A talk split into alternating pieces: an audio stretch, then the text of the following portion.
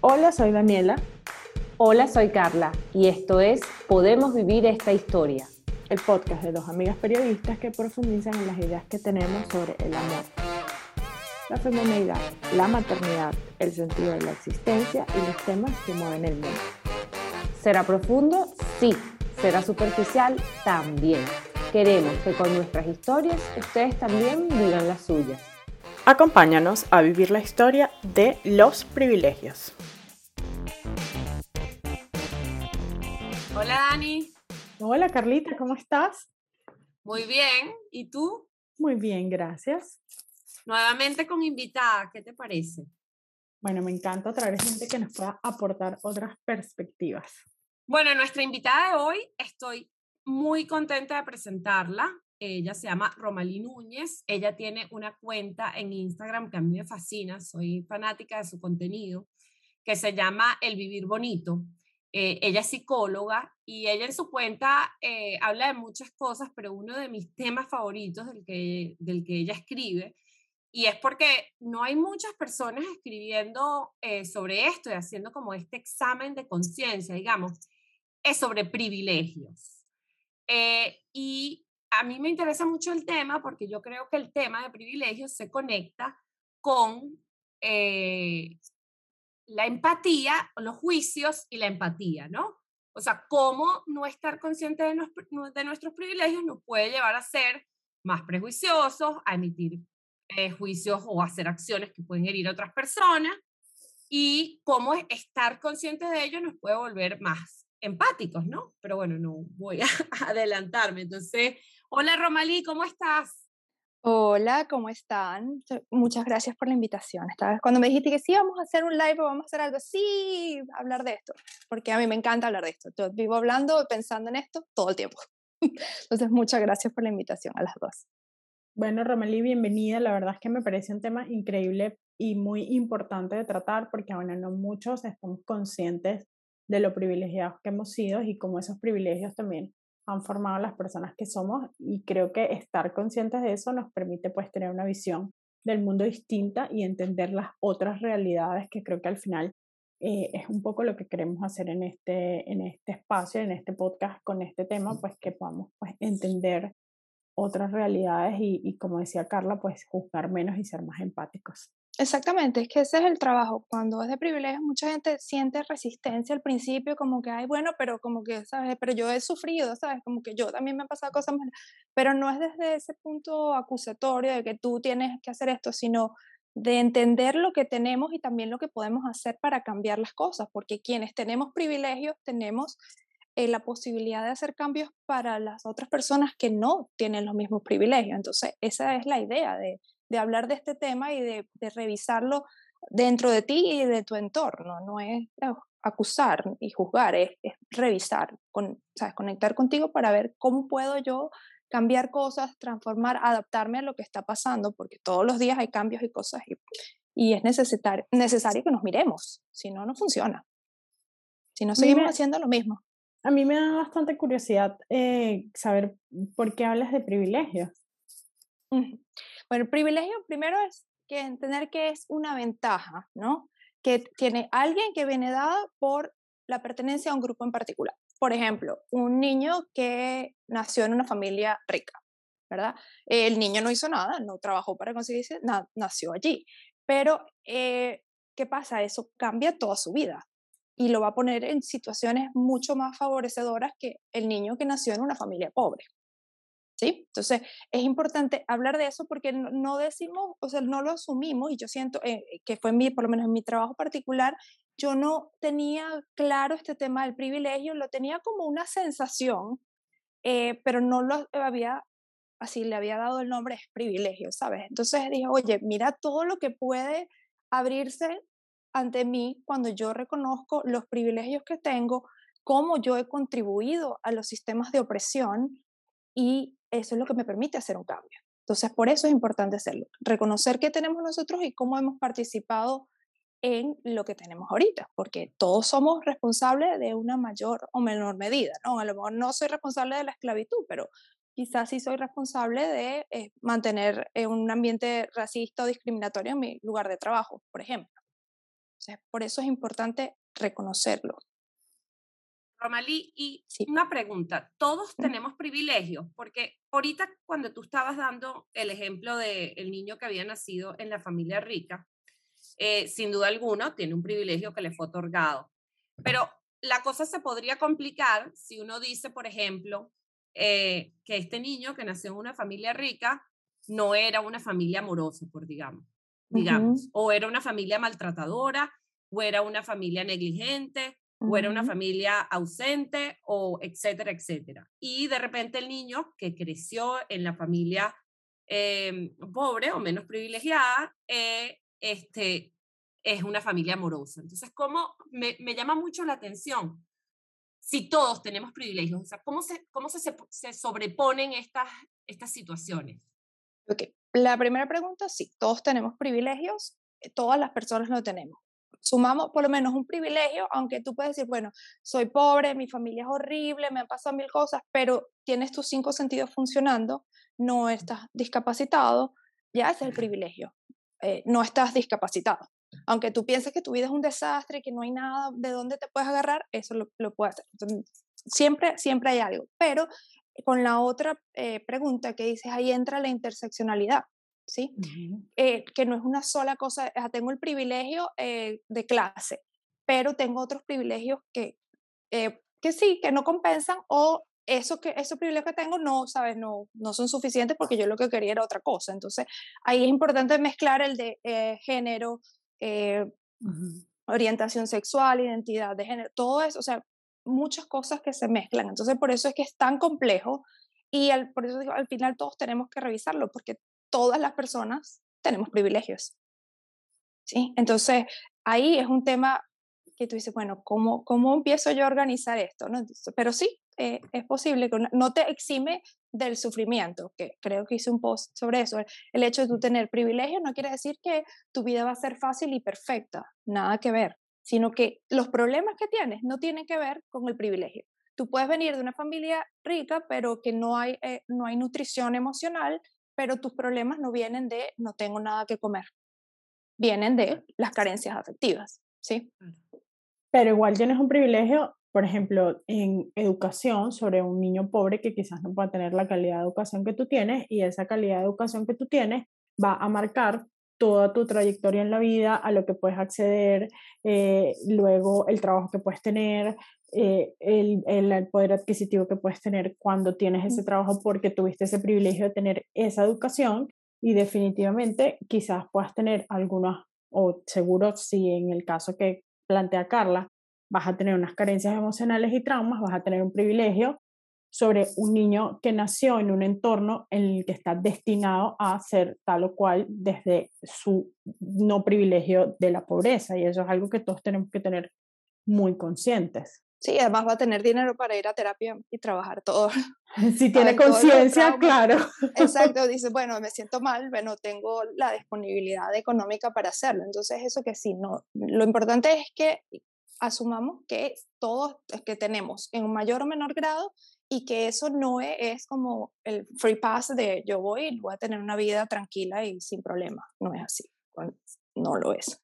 Es lo más mínimo. Tú sabes, tú sabes que cuando yo estaba viendo el documental de trauma de Gabor Mate, que no sé si lo llegaste a ver, eh, él había, había una escena que me impactó totalmente, que es que están como, hay un programa que trabaja eh, con trauma en los prisioneros, en la población eh, que está en cárceles, ¿no?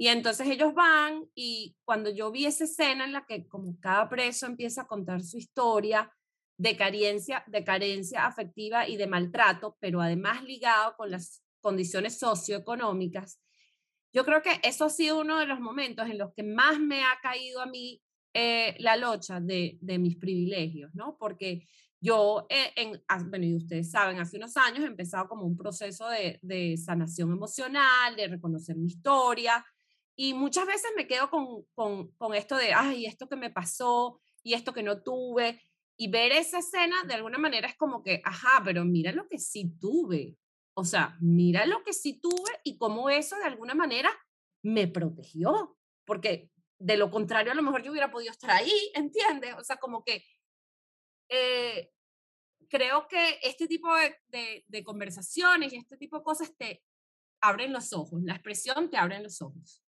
y también el corazón y la mente.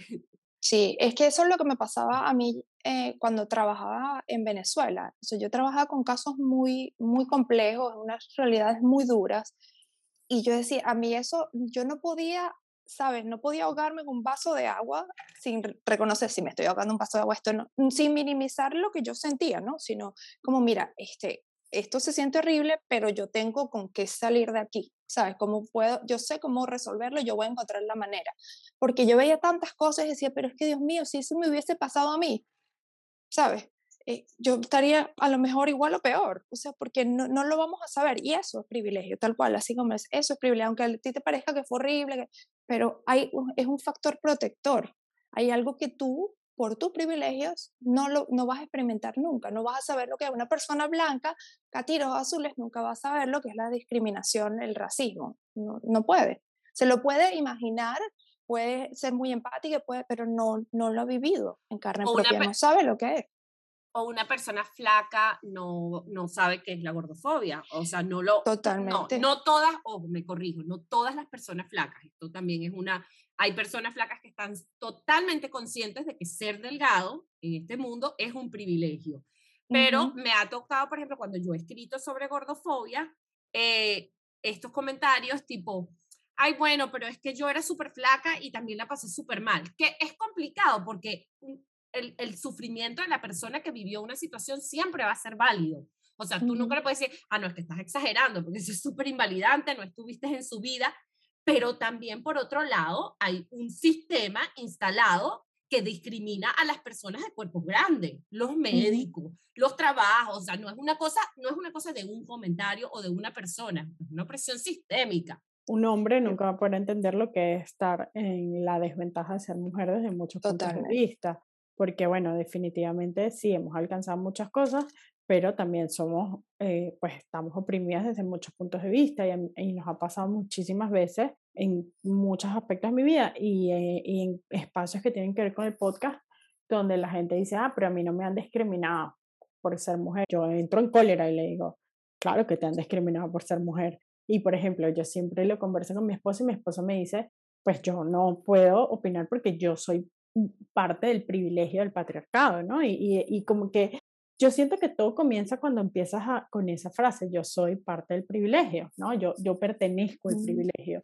Cuando tú logras hacer esa conciencia, puedes entender mucho mejor la otra posición, que creo que al final es como el objetivo de, de entender tus privilegios. Sí, quería rescatar algo que, que había mencionado eh, con este tema de cuando viene alguien que tiene un privilegio, que sí, no, no se trata de minimizar el sufrimiento de la otra persona, pero una cosa es el prejuicio que pueda existir o una agresión eh, directa y otra cosa es la opresión, que es lo que pasa en este ejemplo de la persona delgada. A mí me han dicho que si soy flaca, X, sí, pero eso no se compara para nada lo que vive una persona en cuerpo grande. Si yo, yo tengo problemas a la rodilla, literal, a los desde los 24 años, ¿qué hicieron? Bueno, vamos a hacerte un examen de rayos X este, y te vamos a mandar a fisioterapia. Ese es el protocolo. Pero si yo hubiese pesado 50 kilos más, ese no hubiese sido, sido el protocolo, hubiese sido primero adelgaza. Es tu culpa. No hubo ninguna mención a mis hábitos alimenticios ni mi estilo de vida, nada, como que rayos X, fisioterapia, se acabó. Entonces, eh, eh, no es lo mismo, esto es un sistema opresivo, no es una agresión de una o dos personas que fueron muy groseras y te dijeron eso. Es todo un sistema construido en base a la opresión de estas personas que tienen eh, menos privilegios, que pertenecen a grupos marginalizados. Entonces son dos cosas diferentes.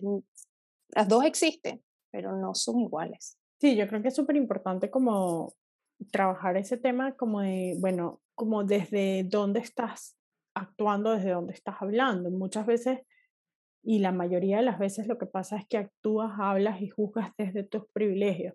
Y justo lo estábamos conversando un poco antes de comenzar a grabar, que es el tema de, bueno, de hacer conciencia, ¿no? Y, y, no se trata obviamente de estar completamente todo el tiempo haciéndose un examen de conciencia, pero yo sí creo que es súper importante como entender y hacer conciencia de este tema. Y la, viene la pregunta, ¿no? bueno, ¿cómo hacemos eso? ¿No? Porque a mí me ha pasado muchísimas veces, eh, yo la verdad es que me he propuesto como, una, como un objetivo de vida entender mis privilegios. Y no solamente entender mis privilegios, sino también dónde no los tengo, ¿no? Y, y una de las cosas que me gusta más estudiar es el feminismo y desde ahí no los tengo porque soy mujer. Soy mujer, soy migrante, soy morena, tengo como un montón de cosas que no son de privilegiadas, pero también tengo muchas cosas privilegiadas y muchas veces me di cuenta juzgando, emitiendo opiniones desde mis privilegios y recuerdo, siempre, siempre recuerdo un día que había una conversación ¿no? en, en, en una, en, en, una fiesta donde había muchos latinos expatriados, ¿no? Bueno, ya la condición te hace tener un privilegio y recuerdo eh, escuchar, emitir opiniones bien duras y bien juzgantes eh, sobre la educación pública y la gente pobre, ¿no? Y por qué la gente no estudia eh, si la educación es pública en muchos países de Latinoamérica. Y yo recuerdo, nunca voy a olvidar ese momento en el que me, como que no, yo no soy mucho de emitir opiniones, porque soy más bien como bastante cautelosa y bastante, bastante tímida con muchas cosas. Y recuerdo como haber pensado, no tengo una opinión sobre esto, no voy a hablar, voy a pensar en esto, ¿no? Y me acuerdo mucho en ese momento porque para mí ese momento fue como muy aleccionador sobre el tema de los privilegios. Y yo, sobre el tema de los privilegios que no fuesen sobre el feminismo, porque es algo que me, me gusta mucho y estudio mucho, pero me, me vine a mi casa, me recuerdo que me puse a pensar mucho en ese tema y dije, en primer lugar, tuve como una discusión en mi cabeza de bueno, claro, si la educación es gratis, porque la gente no estudia, ¿no? Y, esta, y toda esta gente que hablaba era como, no estudian porque son flojos, no estudian porque no quieren, ¿no? Y yo me puse como a pensar y decía, bueno, pero estudiar es más que querer, estudiar necesitas un montón de otras cosas y, y como que me di cuenta como del privilegio que había tenido de haber podido estudiar y desde ese punto de vista te pones a analizar como cuántas veces emitiste opiniones sin entender la, la, el, como la situación de la otra persona, que era mucho más de lo que tú podías entender, precisamente porque no habías estado en esa posición. Y desde ese momento como que me, me puse el, el objetivo como de entender otras realidades que no se parecían a las que yo había vivido. Y eso es bien personal y eso es como bien consciente. Y la pregunta que te hago es, bueno, ¿cómo podemos hacer para hacer ese trabajo? Lo primero es tener la intención de hacerlo, porque ese no es un trabajo, tú te puedes leer todos los libros que tú quieras, todos, pero si tú no lo llevas a la práctica, no lo aterrizas dentro de ti, no vas a hacer nada. Eso es lo primero, tener la intención. Yo tengo la intención de eh, trabajar mis privilegios, de abrirme a esto, cuestionarme cosas, ¿no? Eso es lo primero. Y lo segundo es, eh, eso que tú hiciste, que es un ejemplo perfecto, yo no tengo información suficiente, yo no, yo no voy a apresurarme en dar una respuesta, yo voy a hacer una pausa y voy a pensar más en esto. Eso es importante, interceptar el juicio. Si antes de tú decir, es que como igualito tú te hubiese podido poner en una polémica en la fiesta, ¿sabes? Pero ¿cómo tú vas a decir eso? Que eso hubiese sido yo. Pero, eh, sí, totalmente. Pero, eh, ¿desde qué lugar vienes, no? Este, O sea, yo sé por qué estoy diciendo, y bueno, alguien, si alguien lo dijo delante de mí en esa fiesta que no me conoce, este, sabes, la gente que me conoce sabe de qué puedo hablar yo, entonces yo tengo claro como mi intención y cuál, cuál es mi objetivo cuando estoy interactuando con otra persona, ¿no? Pero el, lo, principal es hacer una pausa, interceptar el juicio, es lo que quisiera que si te queda solo una cosa del podcast, que sea eso, antes de tú decir, es que esta gente es que no entiendo, es que haz una pausa y que ¿qué es lo que no entiendo? Yo no haría lo mismo, pero yo estoy en esa misma situación. Eso cuando dices, yo jamás le daría eso a mi hijo, pero tú no sabes en qué situación está esa mamá. O sea, tú, no tú a lo mejor no se lo das, o sea, y está bien, chévere, es tu hijo, pero no puedes decir que las demás están mal porque tú no lo harías.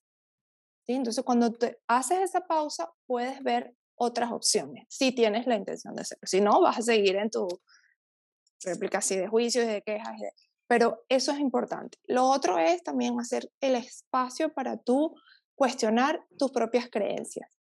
Eh, que yo escoge un tema que te genere mucha ansiedad, que no entiendas, que sea difícil, puede ser eh, algo que tenga que ver con el género, puede ser con la pobreza, pues, hay millones de temas. Y pregunta, ¿qué ideas tengo yo con este tema? Yo pienso que la gente, a la gente pobre es pobre porque quiere, es tal, tal, tal, tal, cosa. Y después algo que yo recomiendo es que te busques unas cuentas de Instagram, cosas así ligeras, no libros, sino de experiencias de, de esas personas que pertenecen a ese grupo que tú estás juzgando. Y es difícil que no veas similitud y es difícil que no veas algo diferente. O sea, menos que esté súper cerrada, ¿no? Pero eso es lo que me pasa a mí con el tema del género, ¿no? Con los transgénero, en algún momento de mi vida yo decía, es que no entiendo esto. Y empecé a meterme y a leer y es que, yo, primero yo no tengo que entenderlos a ellos, ¿no? O no es como, o sea, ellos no me deben explicaciones a mí ni nada de eso, pero es ok, hay cosas en común, tenemos cosas en común. Yo por lo menos lo siento con la nacionalidad, yo siento que yo nací ahí, pero yo no soy de ahí. Entonces, mira, hay una cosa en común. Entonces, ahí ya mi juicio empezó a desvanecerse, porque mira, hay un punto en común, más allá de que somos humanos, ¿no? Entonces, eso es un trabajo importante que no es de un día, ya lo hice hoy, ya hice mi tarea de privilegio, ya estamos listas, estoy está nada. Es una cosa de todos los días, es una cosa de revisar y te vas a equivocar, por supuesto. Y vas y vienes y revisas. Y por eso, pero eso es importantísimo tener diversidad. Yo siempre recomiendo diversidad en el feed, diversidad en como gente con la que te vinculas. Amigos no, porque uno tiene sus amigos con el que hace clic. Pero sí en las redes, bueno, si estás utilizando las redes para ver a Kim Kardashian, también puedes utilizar las redes para ver otras cosas que te pueden ayudar a ser mejor, si eso es lo que tú quieres. Sí, tú sabes que em, Andrés, eh, mi esposo, tiene una frase que siempre me dice, siempre me ha dicho y, y y después de un tiempo empecé yo a decírsela a él también y con esa frase nos hacemos como check a, eh, los dos, que es mm, del gran Gatsby y que está al principio de la novela, que dice, cuando sientas deseos de criticar a alguien, recuerda que no todo el mundo ha tenido las mismas oportunidades que tú tuviste. Y yo es algo que trato, cada vez que yo voy a hacer un juicio, esa frase sale como, eh, eh, como un, como una señal de tránsito en mi mente. Este, Porque digo, de, ¿desde qué, desde dónde estoy viendo yo esto? ¿Qué no estoy viendo? ¿Qué otra forma habría de ver esto? Y hago esto que tú dices de buscar eh, cuentas. Las redes sociales son muy buenas para esto, tanto como para ser consciente de tus privilegios como para escupir cualquier cosa, ¿no? Que ya de eso sabemos bastante. Este, Y yo trato de revisar lo que tú dices, las opiniones diferentes. Este, tú, por ejemplo, tienes un ejemplo, eh, valga la redundancia, que compartes bastante, que es el, el de los eh, pitillos o sorbetes, como se dice en cada país. Eh, todos los países tienen una palabra distinta. Aquí dicen cañita. Está popote. sí. Ajá. Que es que uno, uno quiere pitillos amigables con el ambiente. Entonces tú dices que eliminen todos los eh, pitillos de plástico porque eh, eso contamina el ambiente y no sirve para nada. Y, y tú dices que, siempre dices, bueno, ajá, pero es que los pitillos de plástico para cierta población, eh, para personas con discapacidad son importantes porque no pueden utilizar otro tipo de pitillos. Yo nunca había pensado en eso y yo, wow. Exactamente, es eso. Yo tampoco, yo también al principio sí, qué error, la polución, y, y después cuando lo leí, alguien empezó a quejarse y yo, ¡ah! que además y recuerdo a alguien aquí este, que dice, bueno, no solo que la, como la pensión por discapacidad, lo que ellos le dan es mucho menor de lo que dan por desempleo, además también tenemos que pagar eh, extra por los cubiertos o por, por el pitillo. Yo sí, Dios mío, yo nunca había pensado en esto. Nunca, o sea, pero a mí cuando yo ya recibo una información es como si tuviese el velo, se me cae y ya más nunca me lo vuelvo a poner. O sea, no importa si leí el libro, si, no, no importa. O sea, ya cuando hago como el clic, yo digo, no, ya esto entonces me abrió así como otro mundo. Y es verdad, no, no pensamos en eso porque tú asumes que tú pides un pitillo porque, ay, porque te vino con la bebida y se te olvidó decirle, ay, no, no me pongas pitillo. Pero hay otra gente que no puede. Y como todo, como, como todo. Entonces, eh, con el tema, con la copa menstrual también me recuerdo vamos a darle copas menstrual a, a, la, a las mujeres de no sé dónde en situación de pobreza o a las niñas. Y entonces, la ¿dónde, la lavan? Eh, la intención está muy bien, así de como, oye, vamos a brindarle una solución, pero la solución, no, no es lo mismo. Yo tengo aquí agua potable, lo puedo hervir, pero ¿dónde van a lavar la copa? ¿Cómo se va? ¿Sabes? Entonces, no es una solución pensada en vamos a salvar a, esta persona, pero no realmente no estás pensando en la persona, en lo que puede ser una solución real. Y eso tú estás desde tu privilegio y desde tus necesidades, que es de white savior. Así que vamos a salvar a esta gente, no importa. No importa si esto es lo que quiero o no, pero esto es lo que yo siento que debo hacer. Entonces, es, por eso siempre hay que ir más allá y siempre escuchar. No necesitas mucho, no va a pasar todo el día en esto. O sea, puedes sencillamente con escuchar, prestar atención, puedes darte cuenta que hay millones de realidades las que son totalmente ajenas y ahí tú te vas a dar cuenta, son ajenas a mí, ¿por qué? Probablemente la respuesta sea porque tengo privilegios. Y con temas espinosos como por ejemplo el aborto, sin necesidad de entrar, de hablar de ellos o entrar en controversia acá, pero con temas de este tipo como el aborto, la adopción, eh, eh, se, se, pone eh, complicado, ¿no? Porque uno ve muchas opiniones en redes sociales muy duras, ¿no? Eh, con soluciones mágicas que tú las das desde tu comodidad de tu casa sin pensar que está viviendo cada quien. Entonces, este, yo, no, yo no estoy aquí para decir que está bien y que está mal, sino para invitar como a mirar desde diferentes perspectivas, más allá del juicio moral. Sí, es que con, es, bueno, con ese tema eh, sí es súper polémico por eso, porque, todo, porque estamos como en la búsqueda de la verdad, ¿no? Yo tengo la verdad, pero hay tantas verdades como personas en el mundo. O sea, no hay una única verdad. Existe una realidad subjetiva para cada persona y es, mira, yo no puedo entender esto y esta, es válido, yo no puedo entender esta situación, de verdad. Entonces, yo como puedo decir, bueno, yo me voy a salir de esta situación, si me puedo salir, dejo de seguir la cuenta, si no me gusta, aquí puedo hacer, poner una distancia con esta persona que me está activando un juicio porque esa es mi responsabilidad. No es el otro no tiene por qué estar limitándose o censurándose porque eso, ay, me hiere la, ay, la sensibilidad. Eso no es problema de los demás. Eh. Hay que uno, como adulto, uno dice, bueno, esto es lo que me genera mi angustia, incomodidad, no estoy preparada para trabajar este tema. Yo, bueno, voy a hacer un espacio, me distancio, pero sí, es eso, porque nunca lo vas a, nunca vas a saber lo que vive la otra persona, aunque te lo diga, aunque la persona sea súper abierta, tú nunca vas a saber qué es lo que de verdad está viviendo, qué cosas está ocultando, cómo interpreta el mundo, no, no lo puedes saber. Puede ser el terapeuta, puede ser la mejor amiga, no lo sabes. ¿Qué le pasó, no? ¿Qué le pasó antes de que tú llegaras a su vida? Porque tampoco viviste su vida, no, no tienes ni idea. exactamente. Y aunque la persona te cuente qué le pasó, tú no vas a saber porque claro. Aunque tú seas la mamá que tú dices, yo estoy desde que tú, desde tu existencia, tú no sabes cómo de verdad lo sintieron. A lo mejor tú dijiste, no, ahorita no, mi amor, y para el bebé fue una tragedia, mi mamá me está abandonando. Cada con su realidad. O sea, tú puedes tener idea de los sucesos, así, eso pasó en tal fecha, de tal manera, pero tú no sabes cómo lo vivió la persona. Entonces, si lo único que puede salir de ti es el juicio, como, bueno, haz un para, ok, ok, Mm, voy a buscar más información o voy a pensar en otra cosa o voy a ver qué hago, porque al final el juicio no hace nada sino crear más distancia entre nosotros. Gran frase. Sí, o sea, es como yo te digo que, ¿cómo se te ocurre que tú vas a hacer eso? ¿Y qué gané yo? Ah, no, ya no le vuelvo a contar nada a Romalí, porque lo que va a hacer es que me va a juzgar.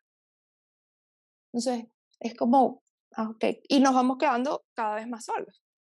Entonces, entonces son como pequeñas capsulitas así de personas y eso no es lo que queremos, porque necesitamos la compañía de otras personas, o sea, no que todo el mundo me alabe y me, ay, sí, buenísimo, pero sí como eso, lo mínimo de comunidad, de respeto sobre todo. Yo creo que hay un, un tema súper importante aquí, es como que nosotros las personas en general tenemos como la tendencia a juntarnos con gente que se parece mucho a nosotros. Eso es social y es también un tema como que, bueno, que obviamente te juntas con gente que es afín a ti, que ha vivido como experiencias eh, muy parecidas a las que tú has vivido, que se mueven en los mismos círculos. Y por ejemplo, en mi caso me ha ayudado mucho como conocer y, y estar en contacto con gente que ha vivido y tiene realidades súper distintas a, a, las realidades que, que he podido vivir yo en mi vida, ¿no? Desde para abajo, para arriba, para los lados, o sea, gente completamente diferente, porque eso también te da una perspectiva distinta al mundo. Muchas veces la gente cree que el mundo es lo que, eh, lo que ha sido para, o, uno puede creer, la gente no, uno puede creer que el mundo es lo que, lo que ha sido para uno y que el mundo es lo que uno ha vivido y que la realidad del mundo y, y lo que es verdad es lo que uno ha vivido. Eso que tú decías hace rato, la gente cree que tiene la verdad. Y creo que una de las cosas que más ayuda es, bueno, tratar como de acercarse a, a otras realidades, como buscar conscientemente eh, entender y hablar con gente distinta a ti. A mí la verdad eso a veces me cuesta mucho, porque además yo, pues, no, no es que tenga un círculo súper grande social, pero, por ejemplo, en mi casa, mis papás siempre procuraron mucho eso, ¿no? También como para mostrarme que el mundo tenía otras realidades. Y yo, eh, de adulta, y, y, lo conversamos Carla y yo en nuestro episodio de las diferencias, de cómo, cómo hacer espacios sociales con gente súper distinta a nosotras, eh, me ha ayudado mucho a entender también, bueno, desde donde yo he vivido, ¿no? Y, desde ese lugar, desde donde yo he vivido, también entender mucho los privilegios que yo he tenido. Yo creo que eso también puede ser como un buen truco, un buen consejo, ¿no? Como tratar también de escuchar a gente que ha tenido vías distintas a la tuya. A mí, por ejemplo, la migración, y yo he vivido en, países bastante diferentes entre sí, también me ayuda mucho porque también las, las, las realidades de los países, Latinoamérica, Europa, eh, también te muestran mucho los privilegios o los, no, o los no privilegios de las personas. Entonces yo creo que eso también puede ser como una buena forma de, de, entender que tu realidad es completamente diferente a la realidad de los demás y a entender y ser más empático y, y, y a ser un poco más consciente de ese tema. Y por otro lado, igual también me pasa, esto, esto es bastante nuevo para mí. Yo creo que entender, bueno, los privilegios y, y, todas las cosas ha sido como mucho parte de, mi madurez y mi, y mi adultez y, conscientemente como que he buscado mucho entenderlo y como tú decías, bueno, ¿qué es esto? Antes de emitir un juicio, pues en tratar de decir, mm, voy a pensar un poco más en este tema y a mí me ha servido mucho escuchar, eh, porque no, a veces no tengo la oportunidad de acercarme directamente a gente que, se, que, no, que es muy diferente a mí escuchar podcast y escuchar podcast a propósito conscientemente de gente que piensa, hace y ha vivido realidades sumamente diferentes a mí. Y libros de no ficción también, pues libros de, de, de, de cuentos de la vida real, por decirlo de alguna forma, que no se parecen a, a, lo que ha sido mi vida. Y eso me ha ayudado muchísimo a entender eh, muchas cosas y me ha ayudado a juzgar mucho menos a, a, a, la gente, porque además yo creo que cuando uno es joven, uno como que juzga mucho, ¿no? Uno cree que tiene como la verdad o Dios agarrado por la chiva, como decía mi mamá. ¿Qué tú te crees que tienes a Dios agarrado por la chiva? Sí, eso es algo que yo hice cuando me mudé, porque bueno, yo, de verdad que esto también es, sí, nuevo para mí, siempre tuve, o sea, siempre esta cosa como de conciencia y de justicia social, está pendiente por mi trabajo, pero el de revisar mi cita eh, desde que me mudé, y eso fue exactamente lo que yo hice. Yo no soy de estar este, interactuando mucho, así como que la gente me... No, mucho, se puede hablar, pero hasta un poquito, pero sí paso mucho tiempo en redes y reviso eso. Busco cuentas, veo de cosas que yo no entiendo y em, empiezo a leer. Y libros también, eh, TED Talks, o sea, un montón de cosas que están. Hay recursos si tú los buscas. Si tú te, hay millones de cosas, no tienes que ir a una fiesta y conocer a todo el mundo de, de diferente, puedes hacerlo así, puedes eso, escuchar un podcast, leer algo, métete, métete en Twitter y vas a ver todas de las cosas que le pasa a la gente y dices, yo no tenía ni idea que eso pasaba. Y es que justamente que tú te des cuenta que hay muchísimas formas de vivir la vida, que la tuya no es la única. E la tuya te sirve para ti. Es así, e incluso con las series y las películas, ¿no? Que también eh, no es solamente los libros, eh, que por supuesto que sí, y, las redes sociales, pero también, este, yo por ejemplo vi esta serie de, de Netflix, Special, y wow, para mí fue que se me abrió un mundo, tantas cosas que nunca había pensado y que nunca había visto de esa manera, que yo digo, wow, yo no, y entonces ahorita estoy viendo The Good Doctor y por supuesto es ficción, pero también me hace preguntarme cosas sobre, sobre cómo es vivir con autismo. Eh, que, no lo, que no lo tengo cerca mío. O sea, como... Mm, y yo creo que aquí es muy importante como, ¿cómo ponerlo? A ver, como quedarnos en la incomodidad o tolerar la incomodidad, investigarla, ¿no? Porque muchas veces tenemos como un rechazo aquello que nos incomoda o aquello que nos desestabiliza. Y yo creo que eso es una invitación a mirar, porque muchas veces con este tipo de, de series, por ejemplo, como Special, que toca el tema de la, de, de la parálisis cerebral, pero además de la homosexualidad, este, puede ser muy incómodo, ¿no? Eh, y, y, no es que uno se vaya a forzar a ver cosas, también es, es de acuerdo al proceso de cada quien. Pero también para mí la incomodidad es una invitación a ver por qué esto me está generando incomodidad, qué hay aquí, que no estoy mirando.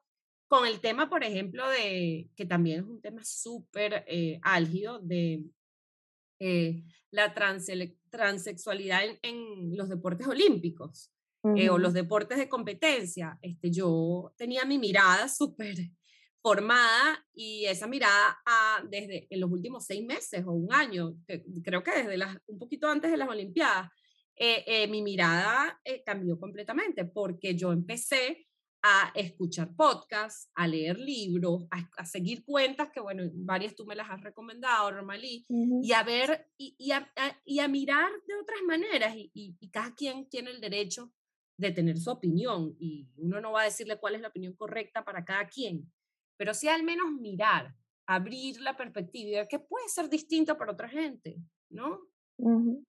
Sí, y además con eso de la opinión, y quería decir algo, todos tenemos derecho a opinar, por supuesto, pero si nuestra opinión va a hacer daño, no, no tienes por qué decirla, porque a muchas personas, sobre todo en redes, se mueven como, es mi opinión y punto. Bueno, pero este, eh, sí, tienes libertad de expresión, pero también está en la, por lo menos aquí en, en, la, en la Constitución, acá en la ley te dice que si tú estás promoviendo discurso de odio, no, ya, ya ahí no es libertad opinión de expresión. no es válida. Exacto. O sea, libertad de expresión es decir, pero a mí me parece que el mejor chocolate es del 70%. Tú vienes y me dices, no, a mí me gusta chocolate de leche, no hay problema, ya está, dime mi opinión, no le hizo daño a nadie. Pero cuando es una cosa, es que mi opinión que no debería existir, que no debería, amiga, eso es un discurso de odio y no, tú, eso no es libertad de expresión, ni es tu opinión, o sea, no, no. Entonces, es eso, es también como ver la, la resistencia, si yo también coincido contigo que la incomodidad es una invitación, la resistencia una invitación, qué es lo que está pasando, por qué, qué es lo que está pasando conmigo, porque no estamos hablando de cosas horrendas que no hay necesidad de explicar que, bueno, un abuso sexual a un niño, ay, me pareció horrible, no hay, no hay que, no tienes por qué explicar qué es, qué te pareció horrible porque es horrible, pero estas cosas, este, de diferencias, de expresiones eh, ajenas a, a lo que tienes tú, a tus referentes, bueno, no es un crimen, no es un delito, ¿por qué te parece horrible? ¿Qué es lo que, está, qué es lo que te mueve? O sea, ¿qué, ¿qué es lo que pasa contigo que ante un cambio o una expresión diferente tú te sientes que amenazada, sientes que está pasando algo que es como una ofensa, porque además mucha gente toma como algo, es que la ofensa, lo bueno, este, lo que pasó con lo de Superman, el hijo de Superman y de Superman, esas cosas, no, no me acuerdo, ese que, que, que si era bisexual, qué error que los niños, pero haz el espacio para preguntarte qué está pasando conmigo, porque esto me mueve tanto, porque esto es, ficción. O sea, no es el tío, es ficción. Entonces, si tú te generas, te genera esa angustia, ese, ese movimiento, ¿qué está pasando? ¿Qué estás poniendo ahí y que sabes que está saliendo? Y no es un trabajo sencillo, pero, pero hay que hacerlo. Porque si no, seguimos con lo mismo, seguimos con lo mismo, reproduciendo los mismos patrones una y otra vez. Y perpetuando los privilegios también. Exacto. y las élites, perpetuando las élites y perpetuando los prejuicios. Y aquí hay un tema que a mí me, que no quiero dejar de, de, de, tocar y es como que mucha gente dice, eso no es así porque a mí no me ha pasado. Y no porque a ti no te haya pasado no quiere decir que eso no sea una realidad. Como que no existe discriminación a las mujeres porque a mí no me ha pasado. Eh, no creo que no te haya pasado, creo que no has tenido la oportunidad o la conciencia de ver que te ha pasado muchas veces, pero no quiere decir que porque tú no lo has sufrido, otras personas no lo estén sufriendo en este momento, ¿no? Y ahí entramos como que creo que es un tema muy importante de tratar en este, en este tema, y valga la redundancia, y es el tema de la empatía, ¿no? ¿De qué nos sirve todo esto? Ser más empáticos con nuestro entorno, incluso hasta uno siempre como que en estas cosas puede pensar en, en, algo como en un beneficio individual y es que si uno, yo lo pienso así, ¿no? Como karma. Si yo soy más empática en, en cualquier situación, quizás en algún momento del karma me premie y alguien sea empática conmigo, ¿no? Entonces como, si lo quieres pensar como bien egoístamente, pues quizás entender esto y, ser más empática te puede permitir pues que en algún momento el karma, la vida, Dios, en lo que tú creas te premie y alguien sea más empática contigo. Y como que entender tus privilegios y no decir, no es así porque yo no lo he vivido, no quiere decir que eso no sea una realidad que otra persona le esté pasando. Y como que me gustaría que habláramos un poquito sobre ese tema, sobre reconocer los privilegios y, y, hablar y actuar desde ahí y no juzgar desde ahí, es ser un poco más empático con el mundo. Que se, que se traduzca en empatía. O sea, esto se tiene que traducir en empatía. Esto no se puede quedar, bueno, ah, sí, soy consciente, estos son mis privilegios, pero esto tienes que llevarlo hacia la empatía. Y aquí yo, yo hago una salvedad importante porque en estos últimos dos días me han pasado cosas con el tema de la empatía, que como también es una palabra que está de moda, ahora todo el mundo pide empatía, que primeramente creo que, bueno, no sé si la empatía debería pedirse, este, creo que tendría que ser una cosa natural, pero bueno, este, que gente, por ejemplo, que ofende, dice, pero no estás teniendo empatía conmigo. Discúlpame, estás ofendiendo a otro grupo de gente. ¿Cómo vas a pedir empatía? Eso no es la empatía. La empatía no es algo para que tú te excuses, para que tú puedas echar veneno por esa boquita o por esos deditos, mi reina. O sea, hoy en Twitter una, una, una persona estaba eh, eh, comentando sobre una noticia de, de, pedofilia y estaba básicamente pues culpando a, a, la, a, la, víctima, que además era este, menor de edad, y, ella se molestaba porque no estaban teniendo empatía con ella. Oye, o sea, no es que no estás teniendo empatía contigo, es que hay aquí unos hechos y tú los estás negando.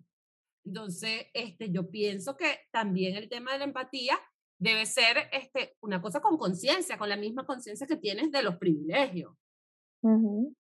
Y lo que pasa es que con el tema de la empatía es como que ya se mezcla con otra cosa, no tiene tiene que ver más con falta de privilegio, como quiero que me mires y quiero que me des lo que no recibí, entonces me, me estás tratando mal, pero mi amor, eso yo no tengo nada que ver con eso, habla, con tu mamá, con tu papá, que de ahí viene, ¿no? O sea, de esa necesidad no, no es mía, entonces, y tú también, tú estás haciendo un juicio, tú me estás acusando de algo, tú no estás viendo la realidad de la otra persona, entonces, ¿cómo es eso? Quedamos, eh, nos estamos disparando, ¿sabes?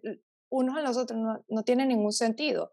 Y el tema, la, la empatía no, o que tú dices es natural, pero cuando tú piensas, debería ser natural, pero cuando tú piensas cómo se crían a los niños, silencio, este niño no sabe, de, ahorita quizás más conciencia, pero a nosotras, ¿verdad? O sea, las cosas que los puede decir, más o menos, los niños no saben, los niños, vaya, el que tú vas a decir es el niño, o sea, como que esa sensación de que mis sentimientos no eran tan importantes, aunque decir, aunque no sea mi caso particular en mi familia, pero sé que es la, la forma en cómo se cría, o sea, es la crianza irrespetuosa, o sea, a lo mejor no con mala intención, pero es lo que aprendieron y se, hace, ¿sabes? Reproduce y ya, y no hay como un parado de, de la opresión y del irrespeto. Y hasta que alguien dice, oye, ya va, vamos a, vamos a cambiar las cosas. Y esa persona es la que se hace la pausa y la que empieza a incorporar la empatía en la interacción. Y ahí es donde empieza el cambio. No puede haber un cambio real sin empatía. Porque para yo cambiar, yo primero tengo que entender que hay diferencias. Y con conciencia.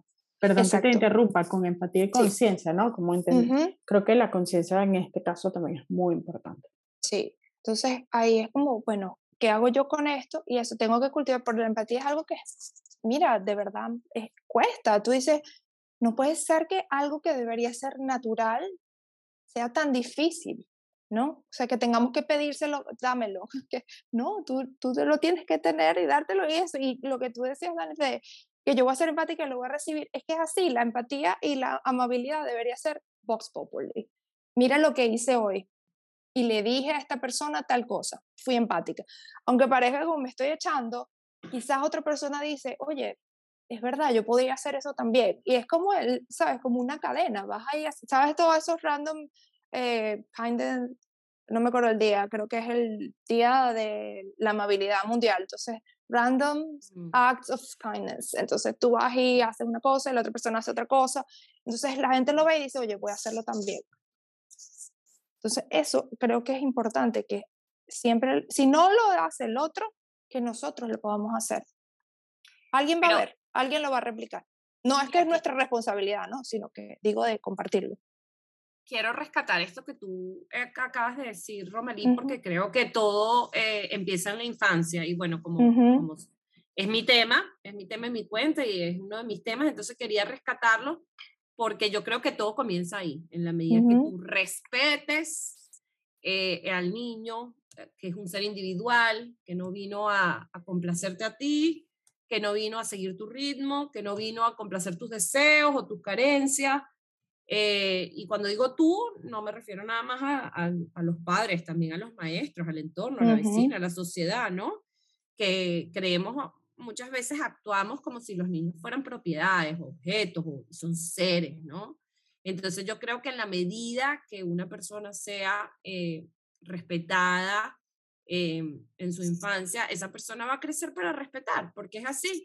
Y si esa persona no fue respetada por la razón que fuera, va a tener que hacer un trabajo gigantesco para poder respetar a otros. Porque eso tampoco es una excusa para que tú maltrates. Ah, no, es que eh, a mí me maltratan, entonces yo voy a venir y voy a ir a hacer lo mismo. Sí, eso es comprensible cuando tú tienes cinco años y no tienes otras herramientas, pero si ya tú eres una persona adulta, sí, puedes decir, todo esto que me pasó fue horrible, o sea, mi infancia fue espantosa, me pasó esto, me pasó, dime algo y todo me pasó. Pero ahora, ¿qué voy a hacer yo con esa historia? ¿Y cómo voy a hacer yo un presente y un futuro diferente? Entonces, ahí es la responsabilidad individual. Eh, y que eso es otra cosa importante del tema de privilegio, no solamente reconocerlo, sino eh, saber cuánto he participado yo en esto. Desde la empatía y la compasión también hacia ti mismo, ¿no? O sea, no es que para darte látigo, sino para entender mi nivel de participación en esto y cómo puedo ser un agente de cambio, cómo puedo hacer las cosas diferentes para que otra persona no pase lo que yo pasé, para que no sufra lo que yo sufrí. Yo perfectamente puedo quedarme repitiendo lo mismo y ahí quedamos, ojo por ojo, o sea, no, no funciona, pues no es así, pero, pero sí, en la infancia es un punto crucial y por eso yo siento que es tan difícil este tema de la empatía, que, de verlo en la cotidianidad, porque hay mucho trauma en la infancia, o sea, muchas heridas y no todo el mundo tiene acceso a los espacios al momento para sanar, para revisarse. Y lo que queda es, como los demás, recibir el golpe. Entonces, es difícil, no, no es una situación fácil y además es muy común, está en todas partes. En Entonces, que yo diga, a mí, a mí no me ha pasado, pero ¿cuánta gente sí le pasa? Su mayoría, y es lo que tenemos ahí.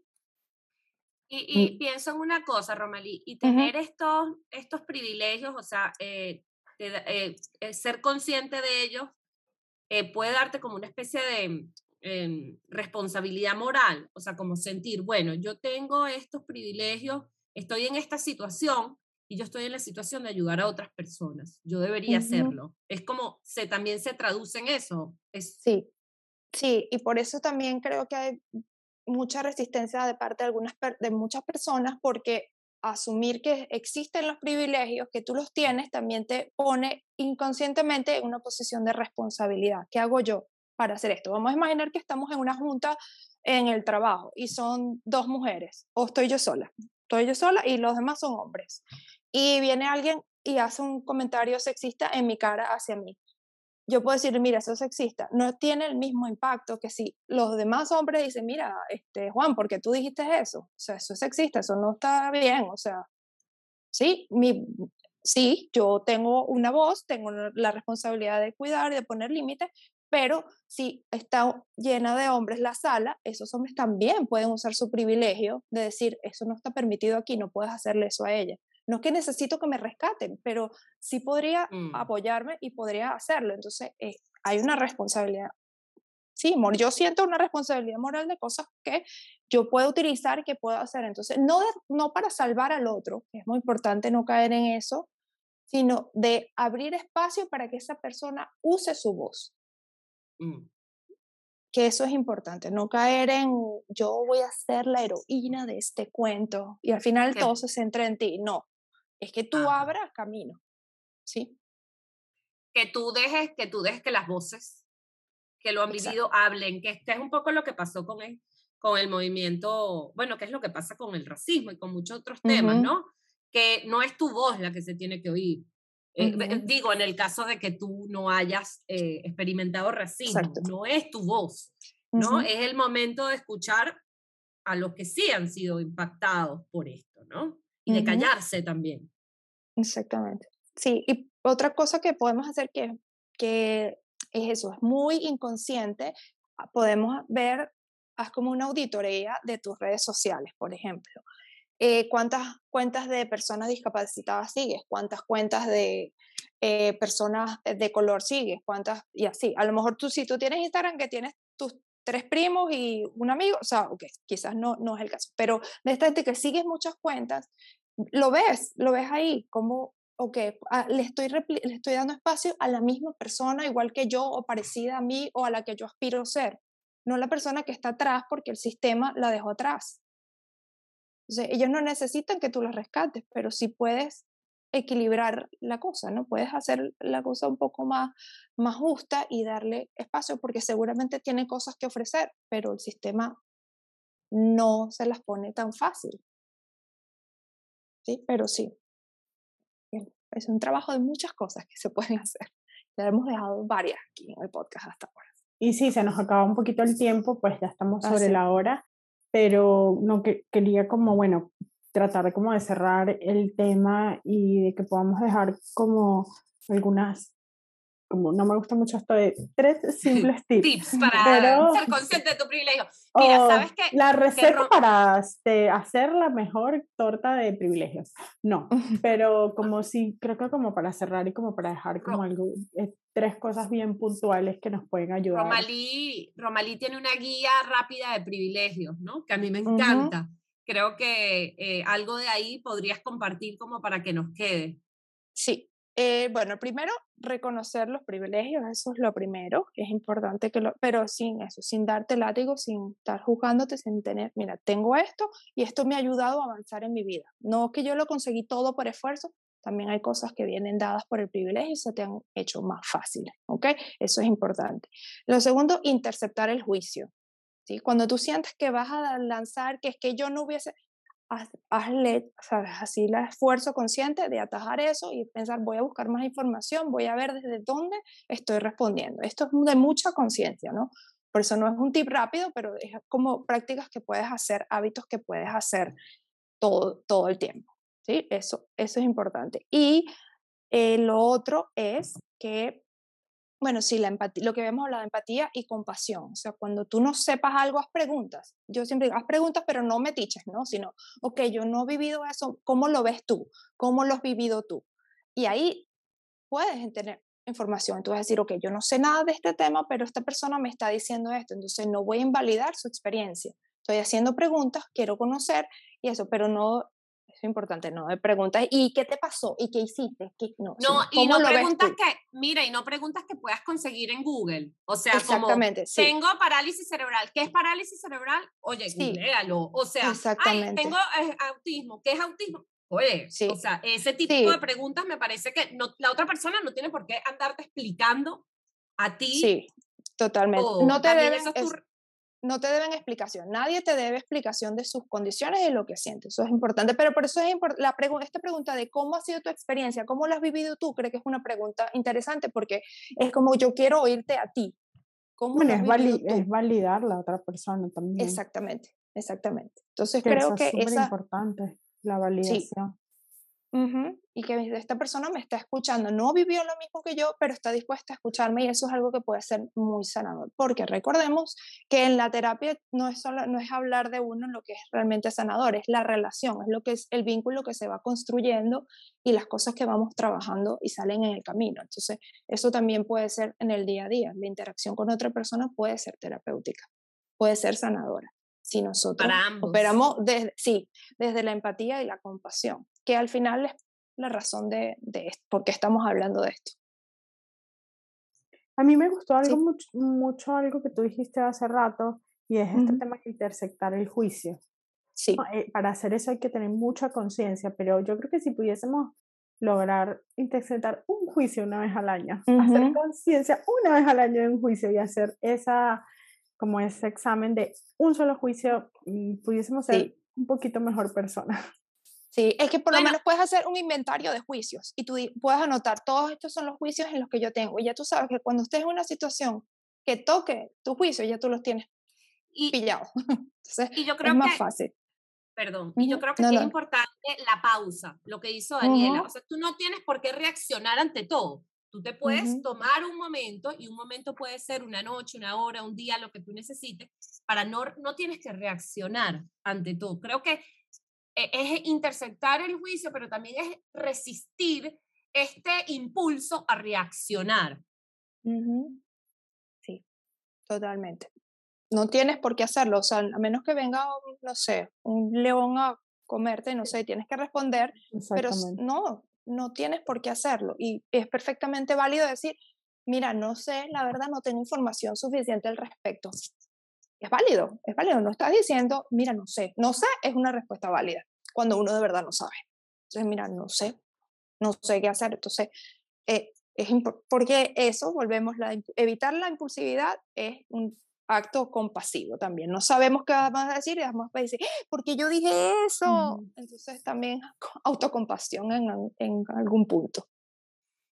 Y bueno, y también recordar que uno está aprendiendo, ¿no? Porque también hay un tema de que si tú no has sido consciente de tus privilegios en el pasado y has sido, has hecho daño conscientemente o inconscientemente, tú también, y aquí hemos hablado muchísimo de la culpa, del perdón, eh, tú también puedes eh, este, hacer eso, ¿no? Por supuesto. Yo era guardiana de las llaves del patriarcado, por supuesto. O sea, uno cambia. Sí, uno, cambia. Uno cambia, está bien. Los transfóbica también, o sea, pero cuando hay información nueva, entonces tú tienes el deber de actualizarte, de decir, y, y, cierto, a lo mejor este tema no puedo porque toca algún punto en particular, chévere, pero pero siempre se puede hacer algo y aunque en el pasado haya sido otra cosa, no es que estás borrando el pasado, sino que estás aprendiendo.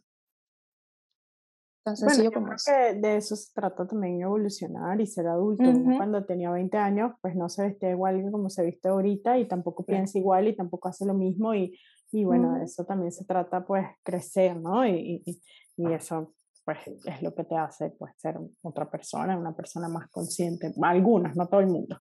Pero bueno, también entender que esta charla también la estamos teniendo desde el privilegio, desde el privilegio de poder tener todas estas reflexiones eh, por, por, la vida que tenemos, ¿no? Y eso también es importante. E internet, una casa, un techo, luz, una cantidad de cosas. Exactamente. Bueno, Romeli, muchísimas gracias por venir. Gracias la verdad, a ustedes. Es que me parece que es un tema del que todos tenemos que que pensar y dedicarle un ratito, aunque sea mientras escuchan este podcast, eh, porque todos tenemos privilegios, como decía Romalía al principio, y estar conscientes de ellos nos hace definitivamente mejor persona. Bueno, muchas gracias. Bueno, Carlita, eh, te quiero mucho. Yo también, Dani, te quiero. Gracias. Si te gustó este podcast, compártelo, coméntanos y suscríbete, y así podrás ver cómo termina esta historia.